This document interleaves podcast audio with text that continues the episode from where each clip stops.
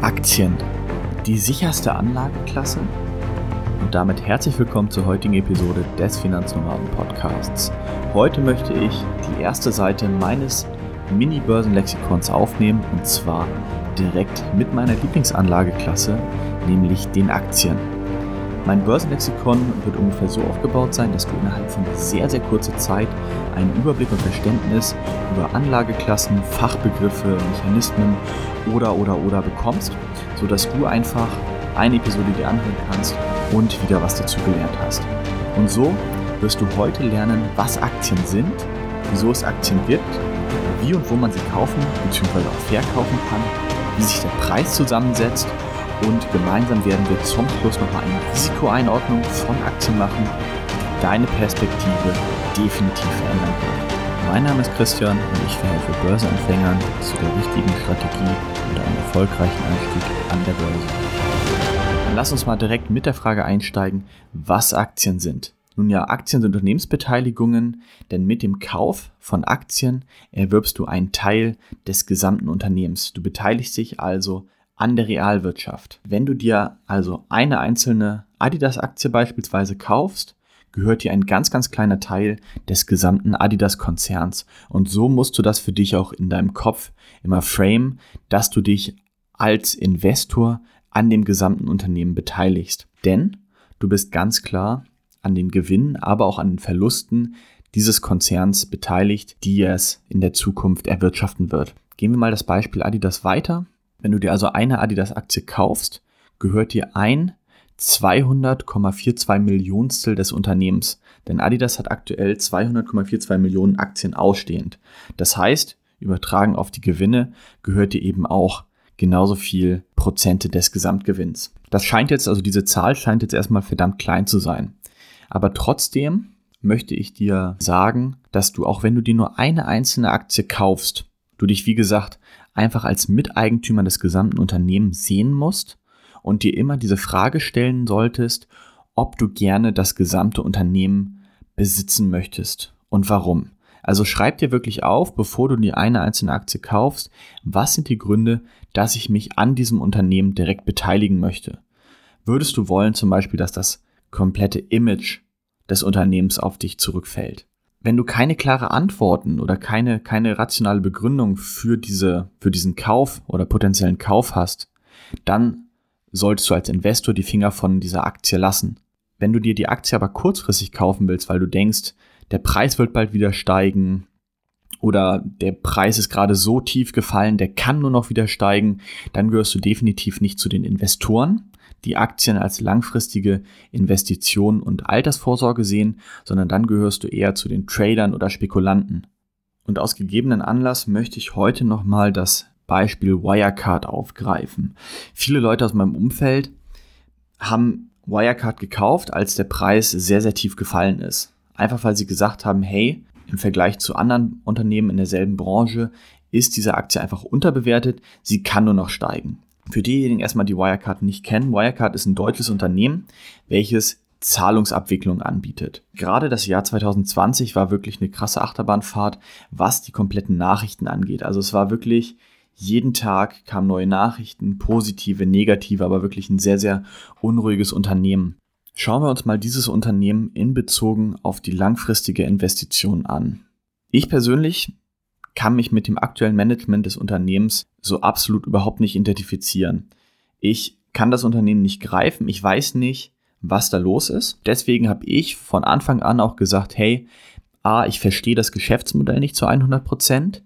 B, ich habe kein gutes Gefühl bei dem Management und das ist natürlich sehr, sehr subjektiv. Deswegen habe ich gesagt, hey, ich werde in dieses Unternehmen nicht investieren, egal wie gering das KGV ist, egal wie gut die vermeintlichen Zukunftsaussichten sind, egal wie günstig der Preis aktuell erscheint, das ist für mich kein Investment. Jetzt ist gestern am 18.06.2020 bekannt geworden, dass einfach 1,9 Milliarden Euro aus der Bilanz fehlen.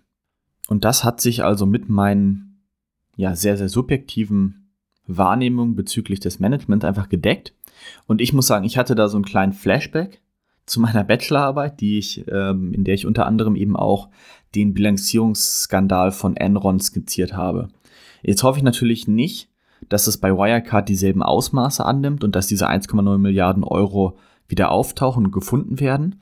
Aber das ist natürlich ein Skandal, mit dem ich als Investor nicht identifiziert werden möchte. Also das ist nichts, wofür ich stehen möchte als Person, als Investor und hoffe natürlich auch für die Aktionärskultur in Deutschland, dass dieser Skandal nicht dieselben Ausmaße annimmt wie damals der Enron-Bilanzierungsskandal.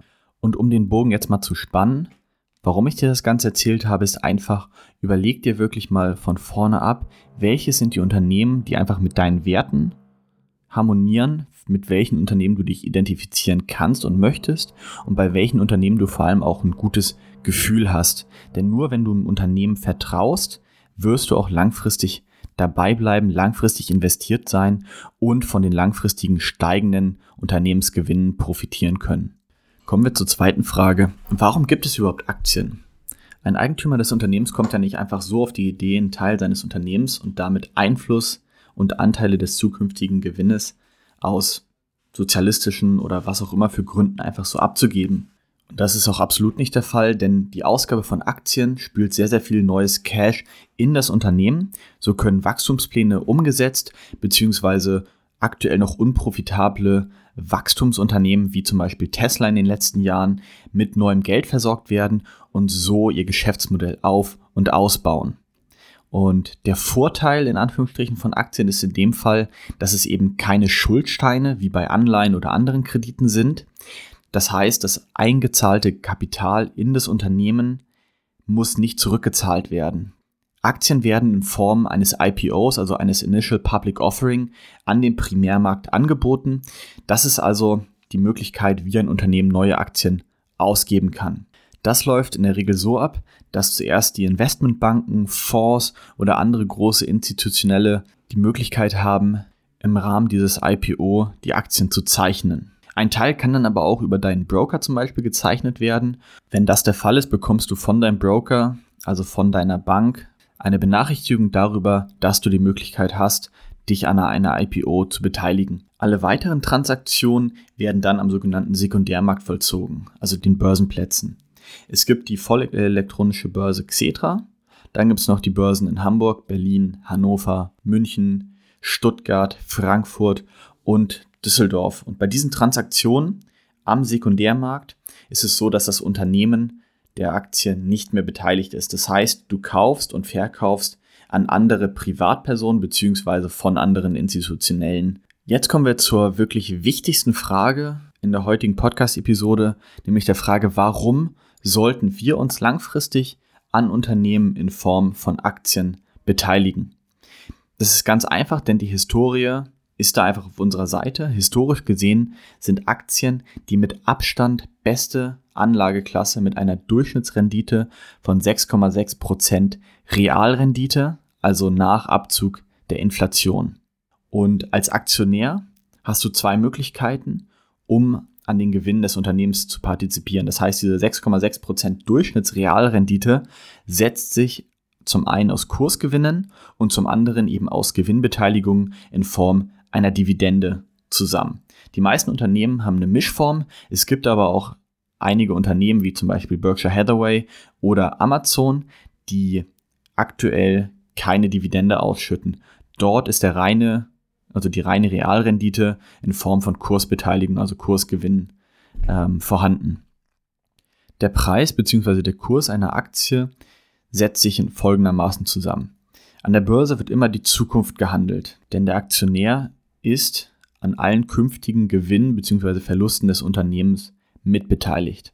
Es werden also die erwarteten Unternehmensgewinne der Zukunft in die Gegenwart abgezinst und mit einem Faktor X multipliziert. Dieser Faktor X ist meistens das KGV und ist von Branche zu Branche, von Wachstumskurs und so weiter abhängig.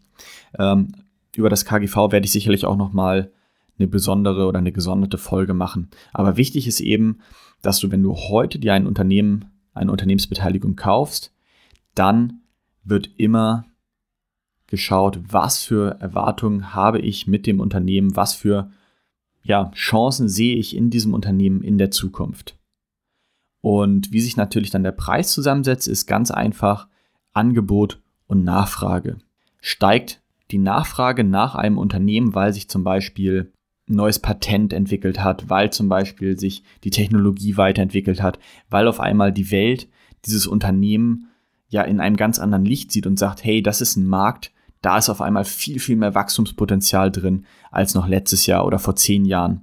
Dann kann man davon ausgehen, dass die Nachfrage auch steigt, weil einfach mehr Leute diese erwartenden Gewinne in der Zukunft höher ansetzen und dementsprechend wird der Preis natürlich steigen, wenn nicht gleichzeitig mehr Leute auf die Idee kommen, diese Aktien zu verkaufen. Und natürlich, und das haben wir schon öfter gesehen in der Vergangenheit, gibt es natürlich auch Phasen der Übertreibung bzw. der Untertreibung an der Börse. Das ist ganz, ganz wichtig zu verstehen, weil jedes Gut, welches von der Anzahl her begrenzt ist und einen freien Markt hat, also einen offenen Markt, wo jeder Zugang zu hat, wo jeder handeln kann, wie er möchte, neigt dazu, in gewissen Phasen einfach eine Preisblase entstehen zu lassen und neigt auch dazu, in anderen Phasen einfach eine Untertreibung zu haben.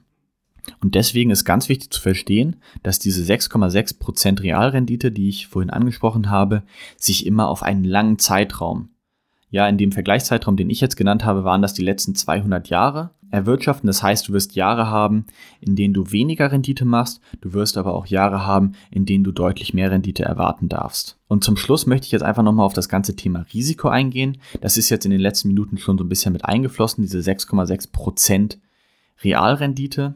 Wenn wir wissen, dass das im Schnitt eine Aktie erwirtschaftet hat oder insgesamt der breite Aktienmarkt erwirtschaftet hat und wir aber auch wissen, dass der US-Dollar im selben Zeitraum eine Realrendite von minus 1,4% gemacht hat, dann müssen wir über das Thema Risiko nochmal neu sprechen und das Ganze nochmal in den Kontext setzen. Und dafür habe ich uns jetzt mal die Definition rausgesucht. Und die Google-Definition lautet, also von Risiko, mit einem Vorhaben oder ähnlichem verbundenes Wagnis, möglicher negativer Ausgang bei einer Unternehmung, Möglichkeit des Verlustes bzw. des Misserfolges. So, wenn ich mir das jetzt mal anschaue und mal wirken lasse, möglicher negativer Ausgang bei einer Unternehmung, Möglichkeit des Verlustes, Misserfolges.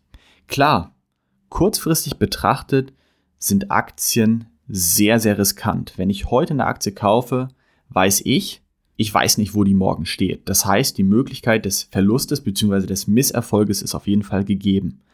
Wenn ich den Zeitraum jetzt aber verlängere, ein Jahr, zwei Jahre, fünf Jahre, 20 Jahre oder eben wie in dem Beispiel diese 200 Jahre und ich weiß, hey, dann mache ich 6,6% Realrendite pro Jahr, dann ist nach meinem Verständnis diese Anlageklasse viel, viel weniger risikobehaftet, beziehungsweise wenn man diese Definition in Verhältnis zu der Statistik, die wir einfach haben, setzt, ist in meinen Augen eine Aktieninvestment über einen langen Zeitraum nicht risikobehaftet. Und was ebenfalls nicht risikobehaftet ist, ist eine Strategiesession mit mir, in der wir gemeinsam deinen Plan für einen erfolgreichen Einstieg an der Börse entwerfen, sodass du eben auch langfristig von diesen 6,6% Realrendite profitieren kannst. Und wenn du da Bock drauf hast, dann schreib mir einfach bei Instagram. Ich freue mich von dir zu hören.